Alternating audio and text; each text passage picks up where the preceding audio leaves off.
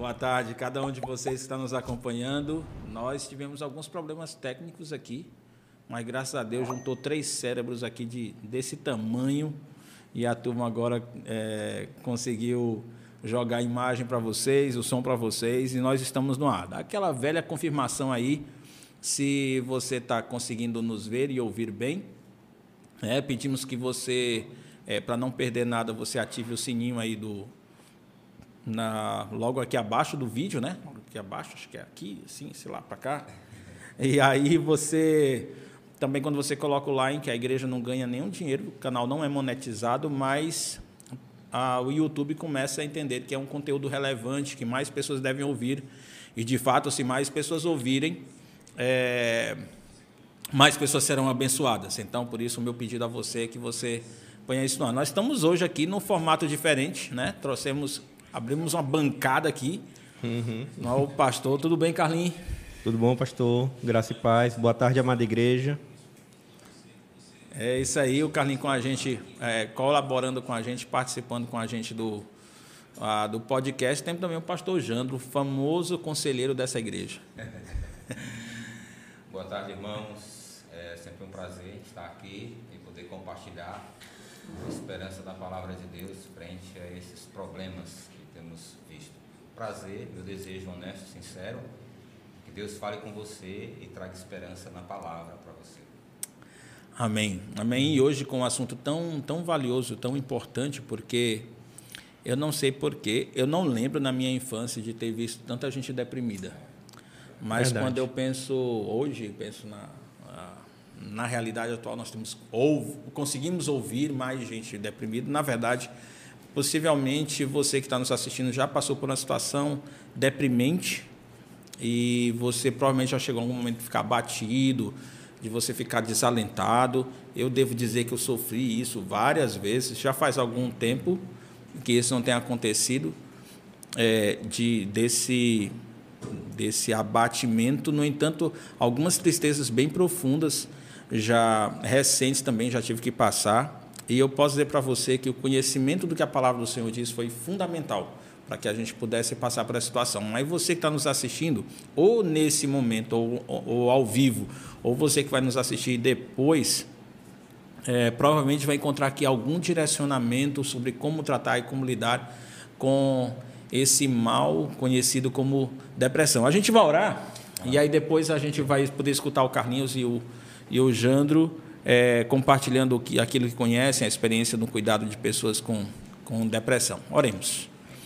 Ó oh Deus bendito, nós queremos pedir ao Senhor que o Senhor venha falar ao nosso coração através da tua palavra, é, que, que nós venhamos encontrar as respostas que os irmãos precisam, é, que os ouvintes precisam, que aqueles que estão assistindo precisam, é, no que diz respeito à depressão, tanto no que diz respeito a a ajudar a si próprios, a, como também ajudar outras pessoas que estão sofrendo com isso. Amém. Ó Deus, nos ajuda, nos orienta, que o Espírito do Senhor nos use.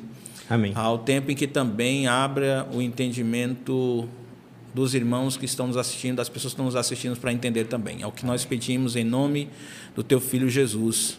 Amém. Amém. Amém. Amém. Beleza, beleza. Então, queridos, vamos começar do começo. Você pode mandar sua pergunta aí pelo, pelo chat. E aí a gente vai tentar aqui administrar as perguntas que nós já temos pensado em esclarecer com algumas que você venha fazer aí pelo YouTube, que você vai nos enviar para nós. Mas a primeira pergunta, a primeira questão, obviamente, é o que, que é depressão? É, o, o, o que é depressão, Carlinhos, como você conceituaria depressão? Pastor, o termo depressão, hoje, ele é usado para definir uma complexidade de manifestações, né? É, atualmente esse termo ele descreve uma série de estados afetivos, né? É, com diferentes fatores, manifestações e graus de severidade, né? A Bíblia não usa é, propriamente dito o termo depressão, Isso. mas existe vários textos é, que descrevem as manifestações é, comumente associadas à depressão, né? Por exemplo, lá em Provérbios 15, é, 13, fala do coração angustiado, né, que oprime o espírito. Já lá no Salmo 42, 11, a alma tão triste, alma tão perturbada. Né? Ele descreve essa alma tão perturbada. Já no Salmo 38, 6, fala que da questão que a pessoa estava muitíssimo abatido. E já no 2 Coríntios 7, 6, fala do que Deus consola os abatidos. Né? Já no, em Filipenses 2, 26, eu não estou lendo os textos, porque senão vai ganhar. Sim. Ia demorar Mas muito fica a tempo. referência. Depois está assistindo, você volta. E aí você pega as referências, as depois você pode referências, estudar. Já em Filipenses, ele fala da, de um coração angustiado, é, doente e da tristeza. Né? É, a depressão, eu poderia definir ela como uma consequência de hábitos não bíblicos né? e ou reações pecaminosas que nós temos para com circunstâncias e pessoas. Né? Então não é não é uma coisa, a depressão em si não é pecado, mas ela é o resultado de algumas atitudes ou talvez possa pode ser resultado de algumas atitudes pecaminosas que Sim, que correto. a gerar isso aí. Correto. Uhum. Muito bem, é, é interessante pensar é, a respeito disso, a, a pensar dessa forma. Assim, a depressão ela pode ter esse sentimento de abatimento, essa sensação de abatimento, ela pode vir por causas é, naturais, como um, um- um problema fisiológico, mas também pode ser decorrente de uma atitude pecaminosa, ou de uma reação pecaminosa, a uma certa reação ou, ou a uma certa situação. Exato. Acho que tem, tem um detalhe, quando o Carlinhos estava definindo a questão da depressão, e eu gosto muito de pensar também que, ainda dentro dessa da primeira pergunta ainda, que depressão, ela é o resultado de uma vida orientada para agradar a si mesmo, Correto. em circunstâncias, e também é, ainda a resposta que nós damos aos problemas. A depressão, ela não é o problema é, em si. Às vezes as pessoas acreditam, porque sofrem com o humor deprimido, com a tristeza, acreditando que isso venha a ser o principal problema. Mas a depressão ela é o resultado. Muitas pessoas, às vezes, elas passam por tristezas, por situações diversas, eh, depressão, de estresse, entre outras coisas, e ela acaba respondendo com depressão. Ela acaba se isolando, ela- e, e assim, entre outras questões que ela vai tendo. Então, Quando, nesse quando, sentido. quando você diz, eh, Jandro, que ela acaba respondendo com depressão, o que tu está me dizendo, veja ver se eu entendi. O que tu está me dizendo é que algumas pessoas elas vão manter-se desanimadas, elas vão aceitar Isso. aquele desalento, aquele abatimento E vão se entregar. e vão se entregar aquilo, embora elas pudessem ter uma atitude inversa, que elas Exatamente. pudessem ter uma atitude. E você falou, isso normalmente, essa dificuldade de, vamos dizer assim, de virar a chave, Isso. é mais por causa de um estilo de vida focado em agradar. A si A si mesmo. mesmo. A si mesmo. Exatamente. Entendi. A- a- o, o Gildásio, ele fez uma pergunta, eu quero dizer, Gildásio, a tua pergunta é incrível, já está na lista. já está na nossa lista. Então, é, eu não sei. é, Não eu- fica depressivo. tá é, não, não fica depressivo, não, nem ansioso. É, eu estou brincando assim, o Judas obviamente não, não sabe que a gente já tem algumas perguntas que a gente tem em mente, mas a gente vai lançar essas perguntas, essa pergunta daqui a pouco, Judas. Não vou esquecer de você. Mas tem uma pergunta aqui, qualquer um de vocês dois pode responder, a pergunta do Edson, digo, da Edivane. É, deveria se dizer que a depressão é um indicativo de falta de fé? Em alguns casos, sim. Em alguns casos, sim. É, deixa eu me colocar. a- algumas reações é, depressivas. Quando, quando eu falo com depressão, eu queria até dar um passo aqui atrás. Porque quando a gente pensa dessa questão da, da depressão, algumas pessoas associam logo que se uma pessoa está triste por um determinado espaço de tempo, 15 dias ou mês, essa pessoa já é definida como alguém Depressivo. depressiva. E nem sempre a pessoa está triste ou desanimada, desencorajada, é sinônimo de que essa pessoa está depressiva. né? E aí, quando ela coloca a pergunta é, que, é, se a pessoa está triste, ela é depressiva, isso é resultado de pecado?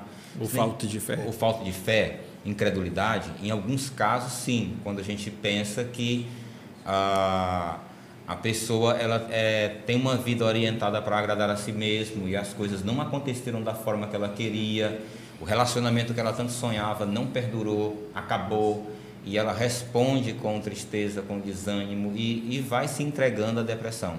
Outras pessoas, por exemplo, é, por causa de algumas doenças, é, e eu estou falando aqui na questão fisiológica, por exemplo, uma pessoa que tem um problema de anemia, ela vai sentir algumas fraquezas, ela vai sentir é, tontura, ela vai sentir vários sintomas e ela vai começar a ficar triste, não porque ela está depressiva, mas é porque ela, por causa da doença, ela não consegue desempenhar as responsabilidades que ela tinha. Então, isso necessariamente não é por causa de, de incredulidade, é por aquilo que a doença está provocando no organismo dela. Ok. Eu, eu queria complementar essa, essa pergunta, melhor, a resposta a essa pergunta da Edivânia, se é falta de fé. Tem um texto interessante em Hebreus, capítulo 3, versículo 12 em diante, que diz assim: Cuidado, irmãos, que nenhum de vocês tenha um coração perverso e incrédulo, Exato. que se afaste do Deus vivo. Ao contrário, encorajem-se uns aos outros todos os dias essa, esse, esse conectivo, ao contrário, ele indica que o que ele está dizendo depois é o inverso do anterior, do que ele acabou de dizer. Em outras palavras, quando você tem o coração incrédulo e perverso, a sua tendência é, diante das adversidades da vida, você ficar desanimado. É e esse encorajamento que o autor aos Hebreus estimula a gente é um encorajamento que é decorrente de um apego ao Deus vivo. Então, nos aproximamos do Deus vivo e agimos pela fé naquilo que ele diz, independentemente do que estamos sentindo. Isso. E essa confiança, essa convicção, essa fé em, em Deus, nesse Deus vivo, é que nos faz ser encorajados. Quer nós mesmos nos auto-encorajando, ou mesmo algum irmão que se aproxima de nós, que nos encoraja. Exato. Então, esse desânimo, e é bom lembrar que o encorajamento é exatamente o inverso do desânimo. Né? Você está desanimado, que você precisa ser encorajado. E esse encorajamento é resultado de aproximar-se do Deus vivo com confiança. Exato. Então, esse aspecto me parece interessante, Carlinhos e Jando, porque ele vai dar é, vai, vai, vai ligar a chave mais importante no tratamento da depressão. Que é? Porque se tem uma coisa que o deprimido pensa, e eu quero dizer isso por, por experiência própria, é que não há o que fazer. Isso. É que você não tem condições de reagir àquela situação. Exatamente. E essa convicção, na verdade, é uma substituição da tua convicção no que Deus diz para a tua convicção do que o coração naquele momento está dizendo para você. É, é, é uma uma das questões assim que eu, eu sempre digo para o pessoal, uma das, das questões mais difíceis de a gente lidar é com os nossos sentimentos quando nós passamos por situações de tristeza. Desculpa, é porque estão me dizendo aqui, Edgar, não sei se você viu, o, o Crislan, que o áudio do Jandro está baixo. Está baixo. Melhorou aí? É. Melhorou? Sim, Jandro, desculpa. Pode continuar. É, e eu falava que assim, uma das questões mais complicadas, às vezes, da gente lidar é, com, com esses problemas, ansiedade, depressão, medo, é o que isso provoca nos nossos sentimentos. Eu queria muito que você entendesse, você que está nos assistindo, que é totalmente possível, mesmo que você esteja com um sentimento muito para baixo, que você esteja com muita tristeza, é totalmente impossível você conseguir lidar com o que você está sentindo é, através de decisões é, que a própria palavra de Deus orienta você a fazer. Quando eu estou pensando nisso, eu estou pensando naquilo que aconteceu na vida de Caim. Quando você tinha é, todo um contexto lá montado, aonde deveria haver uma adoração, Deus ah, pega aqui a, a oferta de Caim e a oferta de Abel são oferecidas e Deus aceita a de Abel e rejeita a de Caim.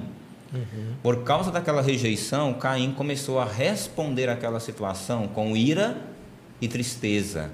E a Bíblia usa aquilo que é hoje uma das expressões, como Carlinhos muito bem apresentou aqui, uma das expressões que nós ah, entendemos na Bíblia que é um termo para depressão, o semblante descaído. O semblante dele ficou para baixo. E aí, o que é interessante nessa situação é, é que quando Deus chega para avaliar aquela situação, Deus não vai ficar dizendo assim para Caim: é, você precisa se aceitar, porque você foi um cara que foi rejeitado. Não, Deus chega e trata a coisa como tem que ser. Olha, se procederes bem, serás aceito. Deus foca naquilo que Caim tinha que fazer. E Deus ainda acrescenta um detalhe mais interessante. Ele diz: olha, o seu desejo vai ser contra você. Os nossos sentimentos, desejos, muitas vezes vão ser contra nós. Aí ele usa a expressão, mas a ti cumpre dominá-lo. Então é totalmente possível eu dominar sentimentos que são de tristeza, de desânimo, se eu busco viver o padrão de Deus. Eu quero só que você entenda uma questão. Diante de desejos e sentimentos, nós temos responsabilidades. E nós precisamos decidir, nós não precisamos sentir, nós precisamos decidir viver aquilo que nós temos que viver na palavra. Palavra muito interessante. É uma a, a saída da depressão é uma escolha. É uma escolha. É uma escolha. É, a tristeza pode ser a mais profunda, o desânimo Isso. também. É, mas sair daquela situação é uma escolha. Exato. E, e aí é onde viria uma segunda pergunta, é, Janda, em cima do que você falou. É, então, o que a gente está querendo, o, o, que você estaria dizendo é, é que o sofrimento e a dor não são reais. O, o, o sofrimento e a dor que um depressivo passa é, são enganos de Satanás ou mesmo do coração delas, ou são sofrimentos de verdade que devem ser levados em consideração? Sim, é, é, é muito boa essa observação, Dário, porque a gente ouve algumas expressões quando, por exemplo, você chega e diz para uma pessoa, ela está com depressão. E as pessoas usam alguns termos que, como diz o apóstolo Paulo, não é lícito aos santos dizer.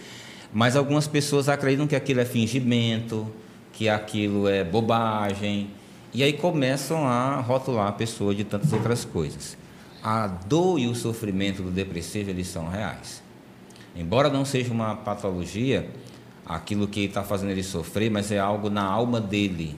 E a alma, de fato, ele sente dor. Quando você pega alguns diálogos de Davi, no Salmo 32, no Salmo 51, o próprio Salmo 13, Davi vai fazer muitos questionamentos para Deus de como que estava o corpo dele, a mente dele e o coração dele. E aquilo tudo era real. De fato são, são, são dores, a pessoa sente a dor no peito, a pessoa sente tristeza, a pessoa sente desânimo, tudo aquilo é real. Uhum. Entendeu? Então, quando, quando você vê alguém fazendo declarações como essa, é, de que de fato eu estou mal, eu estou sentindo isso, eu estou sentindo aquilo, eu estou depressivo, a gente tem que levar a sério. Deixa eu me perguntar, Kalim, é, tu, tu acha então que, é, considerando isso que o Jandro apontou, né, que pelo menos uma parte das razões da depressão é, é espiritual, é decorrente Sim, de pecado. Sim. E a, a manter-se desanimado é uma escolha da pessoa. Então, nós diríamos que um crente não passaria por depressão. Quem, quem pode passar? Quem é que pode passar por uma depressão? Bem, ninguém está completamente imune aos sentimentos depressivos, né? A própria Bíblia mostra casos de pessoas que tiveram sentimentos depressivos, né? Mas, primeiramente, eu queria que vocês lessem a Bíblia em 1 Coríntios 10, é, 12 e 13. 1 aos Coríntios, capítulo 10. É.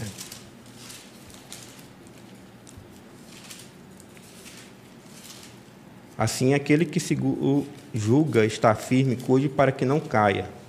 Não sobreveia a vocês tentação que não fosse comum aos homens. E Deus é fiel, Ele não permitirá que vocês sejam tentados além do que podem suportar. Exato. Mas quando foram tentados, Ele mesmo lhe providenciará um escape para que os possam suportar. Né? Aqui fala que não sobreveio sobre nós tentação que não fosse comum aos homens. Né? Então, ao crente, ele também está sujeito a experimentar depressão. A gente tem alguns casos bíblicos, acho que foi até o. Quer dizer, não foi o Judas, foi a Naira, é, que eu vi aqui, se fazendo de Judas, né? Na, na live. Né? Que ela, depois ela botou, oh, não é o Judas, é a Naira. Isso, é boa E vê o caso, por exemplo, de Elias. Isso. Lá em 1 Reis 19, 19, de 1 a 4, né? Isso. Ele reagiu às ameaças de Jezabel, tremenda Perfeito. a própria vida, né? Exatamente. Ele se entregou ao desespero, fugiu, mesmo após uma grande vitória. Exatamente. E ele se entregou a esses sentimentos de, de, de temor da morte, né? E ele ficou desesperado. A gente também vê lá no Salmo 38, é, Davi pecou, não se arrependeu, né? Então perdeu a esperança, né? Exato. Então, e a gente vê outros personagens bíblicos, né? Tem Jonas, tem, tem Judas, Pedro, próprio Caim que o que o Jando citou, né? Isso. Com casos de depressão. Então, mesmo nós temos aí tanto algumas pessoas que não eram piedosas, como pessoas piedosas que passaram sofrendo por depressão. É, tem um detalhe interessante que o Carlinhos colocou, por exemplo, sobre Elias. É, é quando a gente fala que a depressão, muitas vezes, é, é o resultado de uma vida orientada para agradar a si mesmo. A gente percebe na narrativa uma preocupação de Elias com a própria vida. E é interessante que o antídoto para Elias foi aquilo que Paulo fez lá em Atos 20. 20 e 24 ele vai dizer: Em nada considero a minha vida como preciosa para mim mesmo, né? Verdade. Se Paulo tivesse lá para dizer isso para ele, seria, acho que ele já sabia. Então, deixa eu falar aqui de termos práticos. Eu estou imaginando uma, uma pessoa deprimida, é, Jandro, e ele está pensando assim: cara, que sofrimento grande, que, que desânimo, eu não estou com vontade de sair da cama. Ótimo. Eu não, não quero atender ligação de ninguém, eu não quero que ninguém venha conversar comigo. Então, nessa declaração dele, tem muito eu na isso. história. Eu não quero isso, eu não quero aquilo, não estou sentindo vontade de fazer isso. É, mas não a, a, mente dele não vem nada do tipo, puxa, eu tenho que ajudar o fulano. Cara, eu preciso pensar o que, que Deus quer que eu faça agora, Pronto. dentro dessa circunstância. Ele não toma uma decisão de fazer isso. E aí, e aí é onde eu quero pontuar, porque alguém perguntou aqui se é, se a depressão seria resultado, poderia ser resultado, ou se é opressão maligna na vida do cristão. Olha, eu até entendo que um cristão possa sofrer uma opressão maligna Sim. e que isso o deixe abatido. Exato. É, eu posso lembrar aqui de 2 Coríntios, capítulo 12, que Paulo ele estava sofrendo uma tremenda angústia, descrita como espinho na carne, que era um mensageiro de Satanás. Exato. Então, algum sofrimento, alguma, alguma uh, abatimento por causa de uma ação de Satanás, por algo que Satanás está fazendo, sim, é possível. E, e por isso eu quero aproveitar para frisar aquilo que o Jandro falou agora há pouco. A chave, o que vai definir se como você vai sair ou quão fácil você vai sair daquela situação é teu estilo de vida. Se você tem um estilo, se o teu estilo de vida não é voltado para você mesmo, então você vai ter facilidade. Se sua vida é voltada, tem, você você vive constantemente com o propósito de agradar a Deus, é, deixa eu melhorar a, a, a, declaração. Se você toma uma decisão que vai fazer aquilo que agrada ao Senhor e esse é teu propósito, então você vai ter mais facilidade de sair é. De uma situação de, de depressão. E aí é quando é quando vem a, a, a pergunta do, do Jefferson. E eu queria pedir permissão para o Jefferson para fazer uma pequena adaptação na pergunta dele. Ele diz assim: é, a, o Jefferson, primeiro, o Jefferson não acredita que depressão seja falta de fé. Aí é uma, é uma busca lá, é dar uma olhada lá em, em Hebreus, no capítulo 3. A gente já fez essa explicação lá, e aí. Bem no início. É, a partir do versículo 12. É, e aí você vai ver uma explicação melhor é. a, sobre essa relação entre a depressão e a fé. Mas há uma outra pergunta aqui que eu quero lançar, qualquer um de vocês dois é, pode responder.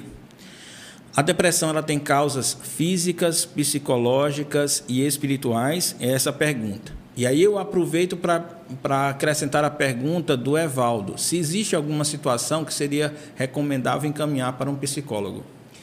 É, normalmente, eu vou, vou começar aqui por essa do, do Evaldo. O Carlinhos pega essa outra. Assim, normalmente, quando eu vou fazer o acompanhamento de uma pessoa, eu nunca encaminho ninguém ah, para o psicólogo. Pelo contrário, eu sempre gosto de conversar com a pessoa e até perguntar para ela qual foi a última vez que ela foi ao médico. Por quê? Porque muitas vezes o, o que a pessoa está é, sentindo pode estar relacionado a uma doença física. Como eu falei, por exemplo, pessoas com problemas na tireoide, pessoas com problemas de anemia, elas vão apresentar fraqueza, desânimo, e, e, aquela doença pode ser um contribuinte para ela desenvolver sentimentos tristes. O que eu sempre oriento é vá a, a, a um clínico e ele vai fazer uma avaliação laboratorial para saber se está tudo ok com você. Caso esteja é, tudo ok com você, então nós vamos sentar e nós vamos fazer um aconselhamento bíblico para tratar a questão do que está no seu coração. Então, é, como pastor, eu, eu, eu não me sinto à vontade de, de pegar uma ovelha minha e dar para uma outra pessoa que não tem a responsabilidade diante de Deus de cuidar daquela pessoa. Em, em 1 de Pedro capítulo 5, a palavra de Deus diz pastorear o rebanho do Senhor. Então eu eu é, estou aqui não querendo ser ofensivo a nenhum psicólogo nem, nem nada, nós estamos aqui na palavra e eu, eu preciso me focar naquilo que a Bíblia diz. Então, o meu coração é que eu não terceirizo o, o pastoreio das minhas ovelhas para ninguém. É, eu, na verdade, a gente precisa é, considerar uma coisa. Quando fomos criados pelo Senhor, por Deus, em Gênesis capítulo 2, ele diz que, diz que nós passamos a ser alma vivente. vivente. Nós somos isso. Exato. É, faz parte do nosso ser. E, e, por mais que a gente gostasse, é, a gente quisesse separar corpo de alma, e, ou, ou ainda pensar até corpo, alma e espírito, fazer uma te ainda uma terceira separação e colocar isso compartimentado. Isso é espiritual, isso é coisa da alma, isso é coisa do corpo. É, não, não é possível. Não é possível. É, a, a, na verdade, eu, eu creio que o espírito e a alma são um só, é, mas de qualquer forma, o que eu quero dizer é que eles estão conectados de tal maneira que você pode ver isso na palavra de Davi, no salmista Davi, dizendo assim: Enquanto eu calei os meus pecados, envelheceram-se os meus ossos. Salmo 32. Isso, exatamente. Então, é, ali, Davi mostrava que o que se passava em sua alma tinha impacto direto no seu corpo. Exato. E já foi dito aqui o quanto que problemas no corpo também afetam a alma. Isso. É natural, por exemplo, que alguém fique extremamente abatido se ele tiver numa situação de, de anemia extrema. Isso. Ele vai ficar emocionalmente abatido, Exato. isso é normal. É, o, o, talvez a nossa dificuldade, e aí eu quero de novo confirmar aquilo que o pastor Jean citou lá atrás.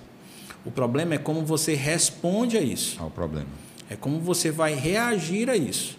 Você não é obrigado a ficar abatido por causa disso. Exatamente. É, eu devo dizer que nesse aspecto, ah, portanto, dessa análise, né, essa escolha que alguém vai fazer, por exemplo, não, eu, eu vou querer conversar com um psicólogo a respeito disso é, precisa considerar que esse psicólogo ele não vai ter ideia do impacto do pecado Abordagem. no seu comportamento. Ele não consegue.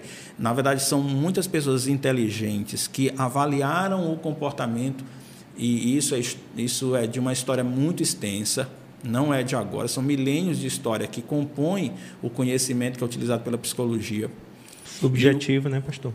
É subjetivo por, pelo seguinte, Carlinhos porque o que eles fazem é o seguinte: eles analisam diversos casos e veem como é que as pessoas respondem naqueles diversos casos diante de uma mesma situação e aí então eles concluem essa situação gera esse comportamento. Mas quando você faz uma avaliação desse tipo, o que você esquece é que existe um, uma camada abaixo que não pode ser enxergada por estudos, não pode ser enxergada por um especialista. Mas assim, é, a escolha, a escolha que vai ser fundamental. Ou seja, alguém vai escolher é, concluir o seguinte: eu sou, eu sou uma, um paciente de uma doença e não tenho o que fazer, a não ser é, tomar alguma medicação hum. ou mesmo receber conselhos é, de pessoas que não vão utilizar, não vão considerar a minha natureza, o efeito da natureza pecaminosa no homem caído é, ou eu vou escolher dizer assim, não, eu quero saber qual é o pensamento de Deus a respeito desse assunto. E aí, e aí é. assim eu vou agir. Mas há mais perguntas aqui é, que eu quero é, lançar para vocês, e qualquer um de vocês pode responder. É, uma pessoa que tem depressão, a pergunta da Evani, tem controle dessa situação? Acho que a gente até no início pontuou isso, né? Sim, ela pode, ela pode é, como eu falei lá atrás, diante das nossas emoções, nós temos responsabilidades. E é exatamente quando nós tomamos a decisão é, de fazer o que é certo diante da, da situação que nós estamos vivendo, é que o nosso humor vai mudar.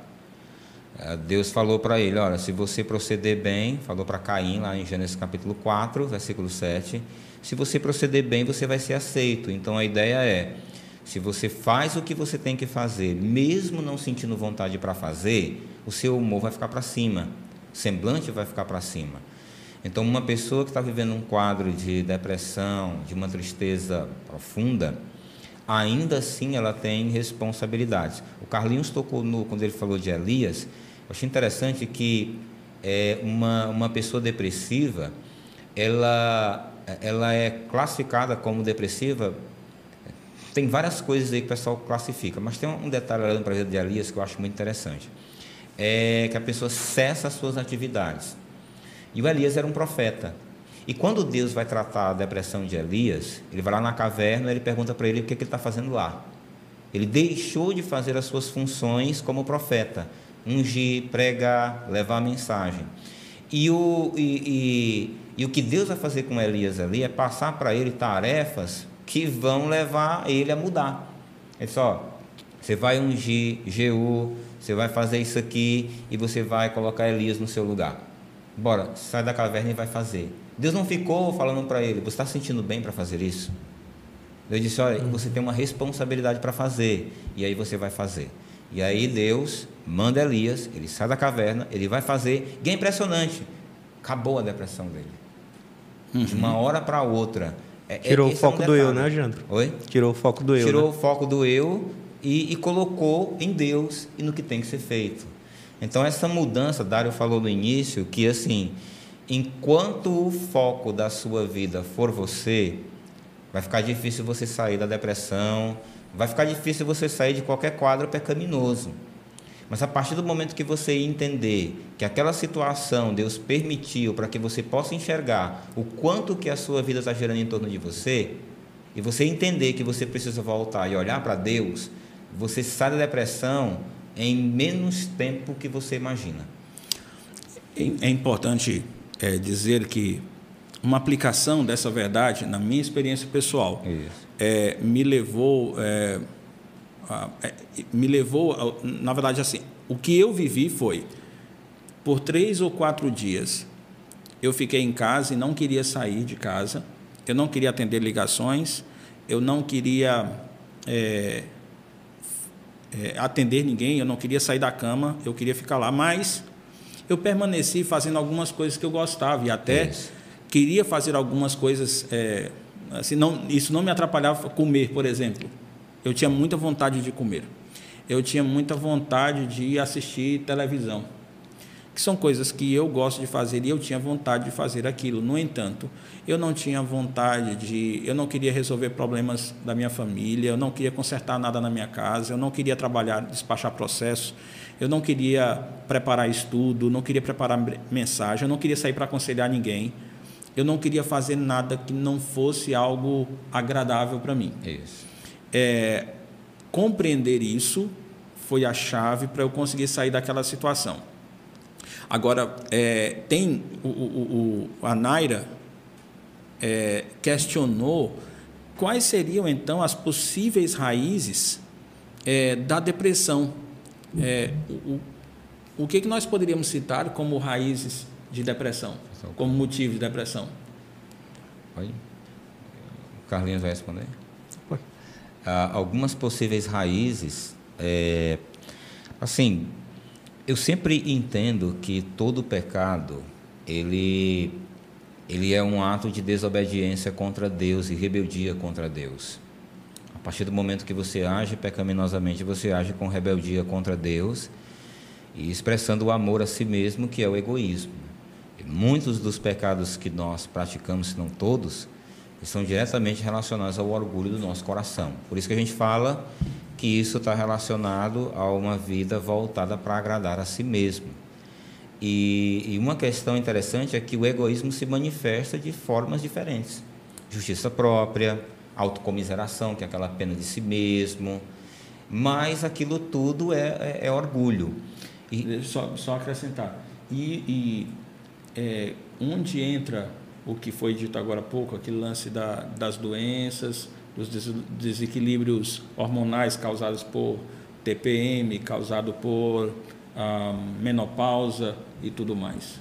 Então, é, ela está falando de uma das raízes da depressão. Da depressão. Então, quais seriam as possíveis raízes da, depressão? depressão? E eu estou pensando aqui no sentido, acho que a pergunta da Maia está muito relacionada a essa questão de, de pecado. Esse foi um dos pontos que a gente levantou. Uhum. E, e, e, o outro entra nessa, nessa questão. Por exemplo, tem mulheres que, quando entram na menopausa, há uma uhum. confusão hormonal muito grande na cabeça delas e elas lidam com tristeza. E isso não é um indicativo que elas estão depressivas. Ok, então nós vamos deixar isso bem diferenciado aqui. Para entender a pergunta que a Naira fez. É, existem causas ou seja, situações que geram a depressão, que são essas questões que foram citadas, desde problemas é, pecaminosos Isso. até questões físicas, é, ah, vamos dizer assim, orgânicas, orgânicas, que pode serem causa do sentimento depressivo. Ou a depressão como resposta a essa situação. Ou a depressão como resposta a, a essa, essa situação. situação. Então, é, existe uma alteração química que me deixa assim para baixo. baixo. Agora, o que você está citando tem a ver com a resposta a isso Exato. e não com essa causa lá atrás, mas Exatamente. essa resposta que se está dando. Uma Exato. resposta errada, a raiz de uma resposta errada a essas situações é, é isso: autocomiseração, é, justiça própria. É, tristeza, ira, uhum. a questão da própria ansiedade. Pense, por exemplo, numa pessoa que é, ela lida com tristeza muitas vezes, uma esposa que tem um marido que não ama o Senhor e que bebe durante toda a semana, essa pessoa lida com tristeza o ano inteiro e ainda assim não entrou em depressão. Ela, mesmo diante de um quadro de tristeza e de desânimo, ela ainda toma uma decisão de continuar fazendo a vontade de Deus, e mesmo que aqui e ela tenha uma tristeza, ela tomou uma, decisão, uma atitude de responder biblicamente àquela situação. Outras pessoas, elas, por não ter a casa própria, por exemplo, elas vão entrar em depressão, porque ah, as coisas só acontecem comigo mesmo, e eu não mereço nada nessa vida, e, e etc. e tal. Então, é, a, às vezes, mesmo que seja orgânica ou espiritual, a, a situação, muitas vezes a, a, resposta como depressão que a pessoa vai dar, ela se torna, a, a resposta depressiva é, de fato, uma resposta mais pecaminosa que a pessoa dá ao problema. Então, tu está falando, Jando, que embora certos casos de, de disfunção orgânica né, e doenças, né, uma pessoa mesmo assim, ela pode ter é, ter problemas hormonais depois do parto, ter anemia, pode. mas mesmo assim ela pode responder biblicamente, correto? Pode. E, e uma, uma, orientação que eu sempre dou para a pessoa que vem conversar comigo que ela está depressiva, eu sempre pergunto: você foi ao médico quando? Porque essa avaliação que o clínico faz, ela é muito importante para mim, que sou conselheiro bíblico. Porque eu não posso desprezar esse recurso que Deus deu para a gente, que foi a ciência E aí uma pessoa chega, ela vai ao médico e diz, ó, você vai ao médico, nossa primeira conversa, e ela vai ao médico, ela faz uma bateria de exames, faz um, um exame laboratorial e todas as taxas estão normais. Então a gente, eu já descartei aquela situação. Bom, não é, um, não é, não é nada que está mexendo com alguma questão fisiológica está mexendo com ela nessa área. Então a gente vai procurar mais a fundo o que que é. E aí muitas vezes a causa é um problema espiritual mesmo que precisa ser tratado, problema de pecado, de egoísmo, de e aí a gente trata biblicamente. Às vezes, às vezes dá uma impressão de que é, quando nós falamos sobre o efeito do pecado na depressão, tanto uhum. na, na, resposta da depressão, é, parece ser é, incoerente que um crente Mesmo. esteja sofrendo isso. E eu posso imaginar quantos crentes ficariam constrangidos de compartilhar estarem assim isso. por causa dessa visão. Eu não sei se vocês estão pensando é, que um crente maduro não vai ter que enfrentar uma situação como essa. É isso que vocês estão pensando? É, eu, eu, eu acredito que um crente, mesmo um crente maduro, ele passa por isso. Por exemplo, Elias, ele passou por isso. Era um homem de Deus. Davi era um homem de Deus. Eu gosto muito de compartilhar o meu testemunho. Eu, eu vivi depressão num momento da minha vida ministerial que foi muito forte. E eu tive que lidar com aquilo. Engraçado, numa consulta com o clínico. Hum. E aí ele viu lá todas as minhas taxas e disse, rapaz, você está bem. Ele usa a expressão, seu problema é de nervo. E aí a ficha caiu. Né? E aí a Mancheira ficha... entende isso. Eu entendo. e quando eu, eu entendi, eu saí de lá, eu agradeci a consulta, né? Ele passou uma medicação antidepressiva para mim. É... E quando eu saí dali, eu entendi o que Deus estava querendo fazer comigo. E quando eu olhei lá, as minhas taxas estavam todas normais. E, e realmente o problema era no meu coração, na minha vida com Deus. E quando eu saí dali, eu foi impressionante. Eu sabia como sair, mas Deus disse: Mas você vai ter que depender de outra pessoa. Foi quando eu procurei um amigo meu e me ajudou, eu sentei com ele, me ouviu, eu compartilhei, abri meu coração e eu fui para a palavra. E Deus tratou meu coração na palavra. Toda vez que eu sentia medo, eu ia para o Salmo 56, versículo 3, versículo 11 Toda vez que eu sentia desânimo e tristeza. E um detalhe: Deus não mandou eu ficar quieto. Era, uma, é, é, era impressionante, Deus mandava pessoas para eu, eu conversar assim, escolhida a dedo. E muitas vezes eu estava ali falando para ela e Deus ministrou no meu coração. A grande preocupação das pessoas quando elas têm medo de falar sobre depressão é por causa do status que essa pessoa às vezes pode ter ou o medo de que as pessoas olhem para ela e percam assim, ah, ela não é tão forte espiritual. Ok, essa pessoa não, não tem mais o minha, minha não tem mais o meu respeito. Não tem mais o meu respeito. E você olha para a Bíblia, Deus fez questão de que ficasse claro que Davi, Elias, Moisés, Jeremias e tantos outros homens de Deus mostrassem como eles estavam.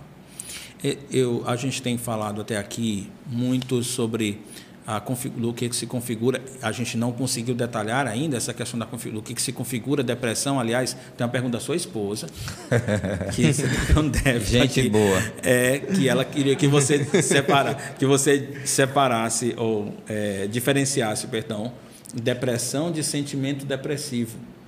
É, você guarda bem, eu já fazer essa pergunta para você. Antes dessa você responder essa pergunta aí, eu queria, eu queria que a gente pense, pensassem, não tem mais muito tempo, ainda tem muita pergunta, então se vocês precisam ser rápidos. É, eu queria que o, o, Carlinhos desse um pouquinho de esperança. Tem como tratar? Tem. tem como tratar uma pessoa depressiva? O que que a gente, o que que alguém que está deprimido ou alguém que ajuda uma pessoa deprimida poderia apontar como solução? Tem sim, pastor, tem esperança sim. Louvado seja Deus. A palavra de Deus ajuda a pessoa a lidar com a depressão, né? Isso. Salmo 19, versículos de 7 a 14, fala assim: A lei do Senhor é perfeita e revigora a alma. Os testemunhos do Senhor são dignos de confiança e tornam sábios os inexperientes. Os preceitos do Senhor são justos e dão alegria ao coração. Os mandamentos do Senhor são límpidos e trazem luz aos olhos. O temor do Senhor é puro e dura para sempre. As ordenanças do Senhor são verdadeiras, são todas elas justas, né? A palavra do Senhor, ela nos dá essa esperança para lidar com a depressão, né? E a despeito de quão difícil, né, que o, muitas pessoas pensam que e falam que a depressão é difícil sair, é, o Senhor Jesus já venceu, né? A gente vê lá em João 16, 33. Eu tenho uma camisa. Sim. João 16, 33. Aquela camisa que eu dei para o Senhor. A despeito de quão difícil, né? Determinada Exato. situação pode parecer, o Senhor Jesus Isso. já venceu, né? E É, de... é, João 16, 33. No mundo, Três, aflições, mas tem de bom ânimo. mas tem de bom ânimo, eu venci eu o venci mundo. o mundo. Essas, Né? É coisas esperança. digo, essas coisas digo a vocês para que tenhais paz em mim. No mundo tereis aflições, mas Em tem de bom ânimo. Eu Em venci. 1 Coríntios 10, 13 e Filipenses 4, 13 fala que Deus não permite que nada saia do controle dele. Né? E que não existe nada que a gente possa suportar sem pecar. Né? Deus nos dá essa força através do Espírito Santo dele. Para não É pecar. incrível, cara, é incrível. É porque eu entendo, eu entendo perfeitamente quando alguém está num processo de, de depressão e, e ele tem dificuldade de acreditar que pode sair dali. Eu entendo porque, assim, na cabeça de Elias, não, não restava outra opção, ele queria morrer. Isso. Ele, ele não queria outra coisa. Ele queria morrer. Ele, é, inclusive, alguém até estava questionando aqui sobre suicídio aqui no grupo. Mas Elias, de fato, ele, a concepção dele é: não existe mais razão Para viver. para viver. E essa perspectiva era tava se- é, é, é, era era uma perspectiva de um homem que tinha acabado de realizar um, Um grande, grande feito. feito. no poder de Deus. né? Exato. Então, o que nós vemos é que ainda que um homem maduro na fé chegue ao ponto de pensar, não há mais razão para viver, Sempre é. não há mais razão, não tenho como sair dessa situação, não existe outra saída. Vem Deus e vai dizer simplesmente: cuida da tua saúde, como o Jandro falou, é, come, repousa e depois vai lá e faz o que eu te Você mandei fazer. fazer. É, essa, essa é a chave. E eu fico com pena, porque parece que quando alguém diz assim, ah, mas eu, eu não acredito que alguém tenha controle sobre a depressão que está passando, ou alguém diz assim, olha, mas é, só sabe quem já passou por isso, é, são raciocínios ou observações humanas que eu entendo serem genuínas. Genuínas, Sim. digo, a percepção é real. Isso. Para quem está dentro, a É- percepção é essa. É essa. Ele vai ficar naquela situação até que venha um outro e diga, e, e diga, olha, não é isso que Deus pensa. Exato. Você pode mudar de atitude. Aí E onde aí- entra. Sim, diga. Não, é mudança de mente, né? Onde entra Efésios 4, 23. É, a renovação uma- da mente, aquilo que ele pensa, como é que ele deve agir. O se- jeito que ele pensa é fundamental. Né? Sim. Exato. Alguma, pensando ainda aqui em alguns conselhos práticos, né? Vou ser bem objetivo. É, tem a questão da renovação de mente, levar a pessoa a pensar de maneira bíblica, né? Eu pensei da pessoa traçar planos de acordo com o que a Bíblia fala para cumprir as responsabilidades, né? É, que Deus lhe confiou e seguir sua agenda. É, a despeito de qualquer sentimento depressivo. Isso ajuda muito quem está com, de- com depressão, né? Agora, pensando para a pessoa que vai aconselhar, isso é um fato muito importante e a pessoa precisa ouvir muito a pessoa que está com depressão. É, você tem que escutar sobre os desafios e dificuldades daquela pessoa que está depressiva. É, você tem que escutar sobre o que fez aqueles desafios serem é, devastadores na vida da pessoa, sobre como é que ela respondeu biblicamente e o que é que ela acha do papel de Deus sobre aquilo que ela está passando, né? E você tem que encorajar essa pessoa a ter uma vida é, de esperança em Deus, né? Lá em Salmos, a gente está usando muitos salmos aqui, né? Salmo 23, 42, 5, né? Da, desse exemplo de esperança, né? Eu acho que é Salmo 23, 4 e 5, né? Isso. Um fato muito importante também que eu estava lembrando é encorajar a ter um coração e uma vida agradecida ao Senhor, né? Efésios 5, 18, 21. Também é quando, muito importante. Quando, quando Jeremias estava abatido, ele dizia: Eu quero trazer a memória que me dá esperança. Aquilo que, que me, dá, dá esperança. Né? Lamentações então, 3, 21. É, lembrar das coisas que o Senhor fez, Isso. o que ele já fez no passado, como ele foi bondoso, e talvez pedir a ajuda de alguém para enxergar isso, porque, notadamente, às vezes o deprimido, ele não consegue enxergar. É. E alguém vem e diz: Olha, Pronto. lembra que Deus já fez isso por você? Às vezes é o esposo, a esposa que faz isso, o filho ou os pais fazem isso. É, então, isso parece ser bastante valioso. E talvez uma aplicação disso, é, da depressão decorrente do estresse de trabalho. Como nós aconselharíamos uma pessoa que está deprimida, é, está abatida, em decorrência do tamanho do estresse do trabalho? É, eu gosto muito de pensar, acho que, para mim, Paulo foi um dos caras que passou por mais pressão nessa vida. Lá em 2 Coríntios, capítulo 1, a gente viu que ele pegou uma pressão tão grande ao ponto de desesperar da própria vida. Eu estava fazendo a leitura de Atos esses dias e vendo a romaria que ele estava fazendo porque os judeus queriam tirar a vida dele e ele estava sendo passou por pelo julgamento de festa, depois foi para um e ia, ia ser encaminhado para Roma para falar com César. E no capítulo 23, versículo 11, tem um texto assim que é de uma esperança gigantesca. De 23, Atos 20, Atos 23. 23. Atos 23, 11. Quando Paulo está lá na, na cela, ele está na prisão, e, e, e, como Paulo lidava com as circunstâncias. O texto diz que Jesus aparece para ele e Jesus conforta ele. E eu gosto muito de pensar quando você está lidando com essas circunstâncias da vida, como aquela, aquela cena me traz ali dois princípios que são essenciais para a gente lidar com, com as pressões da vida. O que, que nós precisamos para lidar com essas pressões e não viver uma vida respondendo com depressão? Você precisa da presença de Jesus, era o que Paulo tinha, e você precisa da palavra do Senhor. E do consolo que as Escrituras e o Espírito de Deus fornecem para você. Aquilo foi essencial para Paulo. Perceba que sempre que o apóstolo Paulo passava por um momento de pressão ministerial, ou as pessoas querem tirar a própria vida dele, é, apedrejando, espancando, Paulo ele sempre respondia àquelas circunstâncias com o que a palavra de Deus dizia. Os coríntios criticaram o ministério dele, a imagem dele foi criticada, é, Paulo teve a sua própria vida em risco e ele respondia com amor. A gente falou no início que a depressão é resultado de uma vida orientada para agradar a si mesmo. Qual é o antídoto? É você simplesmente desfocar de si mesmo, colocar seu coração em Deus e começar a servir pessoas. E sabe uma, uma tarefa importante que você dá para um depressivo? Você primeiro organiza, olha para a vida dele, o que, é que ele fazia, que ele deixou de fazer.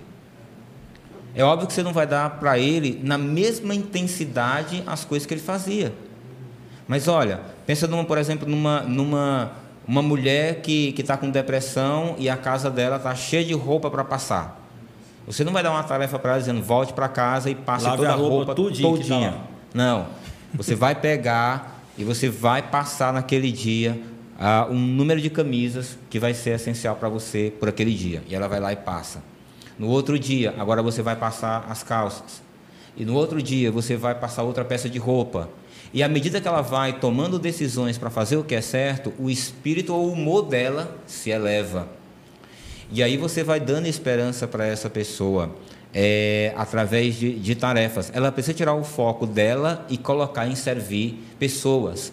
A outra questão, agora me lembro de um caso que o Jay Adams estava falando, que uma mulher estava com depressão, que ela não queria mais cozinhar e a família estava comendo de, de marmita. E ele disse: volte para casa e faça uma comida decente para sua família que está com tempo que eles não comem uma coisa decente. e ela tinha que voltar e fazer a comida. E essas coisas parecem simples.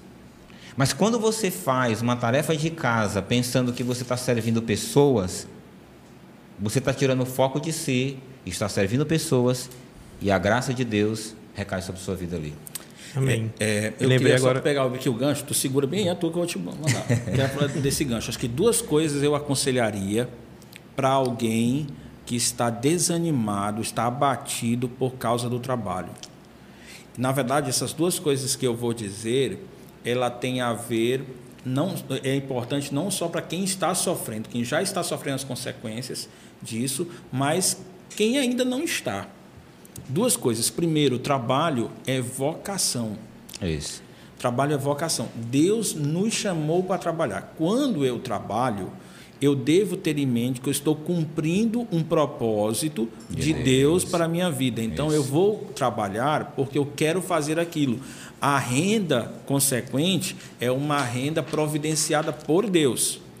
É, tanto é que pode haver duas pessoas com a mesma capacidade intelectual, com o mesmo preparo e terem rendas diferentes, porque isso já é uma questão de Deus intervir. Mas a preocupação é das pessoas que receberam talentos e habilidades dadas por Deus, é, que são adultas, é, é que vão prover o seu lar, usando esses dons e talentos, que são os indícios da vocação do Senhor, para cumprir o seu propósito. Aí o que, que acontece? Existe um tempo próprio para se trabalhar. Você vai cumprir essa vocação dentro de um tempo normal para trabalhar. Exatamente. Quando é que a coisa começa a distorcer? É quando você começa a ver no trabalho uma defesa da sua honra. E aí o que acontece? Eu gosto de dizer para as pessoas que eu trabalho mais do que outro. Eu trabalho, foi, eu trabalho 12 horas por dia, eu Por trabalhei dia. desde 12 anos de idade É. e usa isso como a- apega-se a isso para ostentar Uma imagem. um- uma imagem, ter esse reconhecimento das pessoas. Pessoas. Isso é extremamente perigoso, Perigoso. porque você pode para honrar as pessoas, para agradar as pessoas, submeter o seu corpo a uma carga de trabalho que ele não suporta e Exato. aí vir, por consequência, a depressão. Então, esse é o meu primeiro ponto. O segundo ponto ah, que eu queria destacar é que a, a, a dependência de Deus é, é uma segunda chave, tanto para você evitar chegar nesse ponto, como para você eh, sair dessa situação de desânimo. Como assim dependência de Deus? Eu creio, quando eu estou trabalhando, eu creio que o a capacidade que eu tenho para fazer o que tenho que fazer vem de Deus. Isso. E o controle sobre os problemas que vêm no meu trabalho também está no, estão no Senhor, está no Senhor. Exato. E essas minhas convicções do poder e da soberania de Deus Sobre no meu trabalho aliviam uma carga que eu estava colocando nas minhas costas Exato. e eu transfiro ela para o Senhor. Então essa- esses são dois conselhos que eu daria para alguém que está sofrendo um abatimento por causa eh, de trabalho excessivo. Exato. Não, é- acho que era na hora que o Jano estava falando sobre esperança, né? Aí eu lembrei de outro salmo, né? Hoje tem muito salmo. Salmo 46. É... 46. Deixa eu ver bem aqui. 42, perdão. Por que você está assim tão triste, ó minha alma? que te perturbas dentro de mim. porque está assim tão perturbada dentro de mim. Põe a sua esperança em Deus, Isso. pois ainda o louvarei. Ele é meu Salvador e meu Deus. A minha alma está profundamente triste. Por isso, de ti me lembro, desde a terra do Jordão, nas alturas do Ebon, desde o monte Mizar. É, a- é focar na esperança em Deus, né? Exato. Ah, quando a gente entra em depressão, a gente perde a esperança, porque a gente focou a nossa esperança em coisas, Em situações, circunstâncias, pessoas. E a gente deixou de ter esperança em Deus. É, Acho que, que tem duas, duas coisas que eu preciso responder aqui. Uma da Chile, a Lívia fez uma pergunta, acho que o Dário já, já viu. Mas a Chile fez uma pergunta sobre depressão e tristeza, Sentimento- sen- ah, sentimento depressivo e sentimento- depressão. Então, assim, é, a, a Bíblia ela não utiliza a palavra depressão. Acho que só uma, uma, uma nova versão americana é que traduz essa palavra quando ele vai fazer a tradução da palavra lá quando Paulo sentiu angústia no espírito quando não encontrou Tito. Mas a palavra lá, a ideia dela é desencorajar. E a questão, quando a gente fala em depressão, o que, que acontece? As pessoas já associam ao conhecimento secular que elas têm da depressão.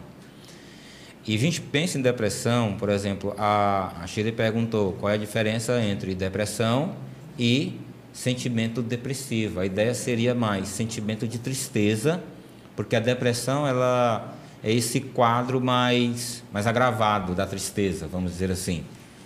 Então, a gente passa por sentimentos de tristeza que são facilmente confundidos por muitos como depressão. Então, deixa eu usar usando outra palavra, sentimento depressivo ele é decorrente de, um, de uma situação de uma específica. Situação específica. Enquanto que quando, a, quando as pessoas falam sobre depressão, particularmente os técnicos falam de depressão, é algo... ele fala de um estado, estado, que demora por muito tempo. Muito né? tempo. Ok, entendi. É. E outra pergunta. É, uma outra pergunta foi a da Lívia, quando ela diz aqui, né, como lidar com alguém que está é, com depressão e diz que a causa de sua depressão foi algo que alguém fez com ela. É, e a gente, a gente falou lá no início da, da forma como a gente lida com as circunstâncias da nossa vida. Seja ela é, causada por uma questão orgânica, né, vindo de dentro de nós, ou uma questão vinda fora de nós, um maltratamento de um chefe, uma pessoa que foi abusada, a quaisquer situações que seja vindo de fora, nós temos uma responsabilidade diante de Deus de lidar com as emoções do nosso coração de forma bíblica. Então, se a causa ela é de fora, entendeu? Tá vindo com alguém que mandou algo de fora para você, ainda assim você tem uma responsabilidade com o que você sente, né? A, a, atitude de Caim, ele interpretou a situação do jeito dele. Olha, olha como foi o coração e a cabeça de Caim, porque Deus ele estava tão focado na vida dele que qual era o principal medo dele depois que ele matou o irmão dele, Abel? Era morrer. Deus vai colocar uma etiqueta nele. Né? Botou lá um sinal nele lá, você não vai morrer, olha, quem matar você vai ser assim. O que que o Caim faz depois que ele sai da presença de Deus? Ele vai para um lugar, coabita com a mulher dele, constitui uma família e constrói uma cidade. Qual era a ideia? Eu vou me proteger. Então a resposta que ele estava dando para o problema dele era muito diferente da que Deus havia orientado para ele. Mesmo que o problema que você está passando seja algo que alguém cometeu contra você, diante de Deus você tem a responsabilidade, e não apenas a responsabilidade como um crente, você tem o poder de Deus, do Espírito e da palavra dele para responder a qualquer situação do modo que agrada a Deus. Muito bem então, dito, Janto. Agora, é, só também estava me lembrando aqui, é, Hoje em dia, é, quem tem depressão é muito rotulado, né? Virou algo, uma moda. Né? Ou como uma criança que, por exemplo, que o pessoal vê ela rodando, correndo, já chama que é imperativa, né? Então, quando você achar que uma pessoa está depressiva, ou você mesmo se achar depressivo, procure um conselheiro bíblico, procure seu discipulador, converse com ele, para não ver se realmente você está sendo rotulado como depressivo. Às vezes você só está com a tristeza. É. E, e, você está com a tristeza, isso não quer dizer que você é depressivo. Exatamente. Né? A, a, tristeza ela não é um indicativo direto de que eu estou depressivo. A pessoa pode, não, assim, muitas pessoas passam por quadros de tristeza é, durante as semanas, meses. Né? Tem gente que lida com tristeza durante o ano várias vezes. É, deixa eu só e... abrir um parênteses aqui, Jando, eu vou deixar tu concluir.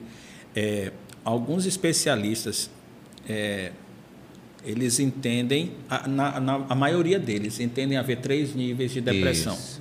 certo? Três níveis de depressão. Sim. Ah, nós, é, eu particularmente, eu não trato esses ah, alguém que está com depressão nesses três níveis. Basicamente, o que eu penso é você está passando por uma tristeza profunda, por um abatimento, ou você está passando por uma tristeza. Essa tristeza, de fato, pode ter gravidades ou, ou severidades diferentes. Pode ser Sim. uma tristeza mais profunda, é diferente a tristeza de alguém que perdeu a caneta preferida, Isso. de alguém que perdeu um ente querido. Pois São é. tristezas e abatimentos que demoram quantidade de tempo diferente para você se recuperar. Exatamente. É, nós, então, eu não trato esses níveis assim. A segunda coisa é que eu quero deixar claro nesse aspecto é que ah, se alguém, em, em, determinados níveis de tristeza e de abatimento, se eu estou conversando com, essa, com alguém, eu estou aconselhando essa pessoa, estou conversando com ela, mas ela não consegue mais olhar para mim, Isso. ela não consegue me escutar, ela não consegue discernir o que eu estou falando por causa do Pronto. nível de abatimento, então eu vou orientá-la que ela procure um psiquiatra que possa tratá-la e tirar ela daquele estágio mais profundo em que ela não consegue me ouvir, em que ela não consegue me compreender. Até que ela possa, de fato, eu, eu quero dizer assim, que nós já tivemos dois casos que aconteceram isso, que a gente estava conversando, a pessoa estava em depressão profunda, uma tristeza tomava conta do raciocínio dela, ela não conseguia raciocinar, produzir. ela não conseguia produzir, ela não conseguia fazer nada. E aí sim, nós recomendamos que ela tivesse um tratamento psiquiátrico eu até recomendei, olha, você nem precisa, eu, até quero saber quais foram os conselhos que o, o psiquiatra passou para você. É, mas é provável que ele vai passar alguma medicação e você vai tomar. Ah, dentro desse segundo ponto, é, eu não chegou um ponto em que eu disse assim, agora você vai parar de tomar. Na verdade, Isso. o que eu fiz foi continuar aconselhando, orientando biblicamente, dando tarefas que elas variaram de tarefas mais simples para tarefas complexas. cada vez mais complexas. E ela foi recuperando-se dessa situação e o próprio médico, o próprio psiquiatra foi que Isso. fez o desmame daquela medicação. Agora, eu precisei da ajuda de, do, do médico, intervenção dele. da intervenção médica, porque eu não conseguia que ela me ouvisse com lucidez. Então, eu não conseguiria ajudar dessa forma. Exato. E uma, e uma questão para você que nos ouve, se você a gente falou, o remédio ele é um recurso, mas é assim, ele, ele não, é uma, não é uma questão, mas a pessoa diz, mas é pecado tomar remédio? Ou não é? Não, não é que é pecado tomar o remédio, mas em muitos casos você não precisa tomar o remédio. Você tem, você tem como reagir e como responder às circunstâncias da sua vida sem haver a necessidade de você tomar uma medicação é, muitas pessoas que têm, de certa forma, é, pela graça de Deus, vão conseguir lidar com isso sem a questão do remédio. No meu caso, por exemplo, eu não tomei remédio. Eu, aliás, o, o, que o médico passou para mim que eu tomei foi um polivitamínico, que de fato eu entendi o valor que aquilo tinha. Mas não necessariamente tomei antidepressivo e, e, e digo para você mais, se você toma medicação, não pare de tomar nem a, a, sua medicação. Só quem pode mexer na sua medicação é o médico, que é o psiquiatra.